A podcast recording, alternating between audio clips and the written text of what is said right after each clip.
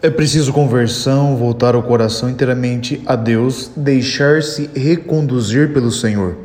Essa é uma atitude que deve estar presente todos os dias da nossa vida. A conversão é um trabalho cotidiano que vai se aprofundando e se intensificando.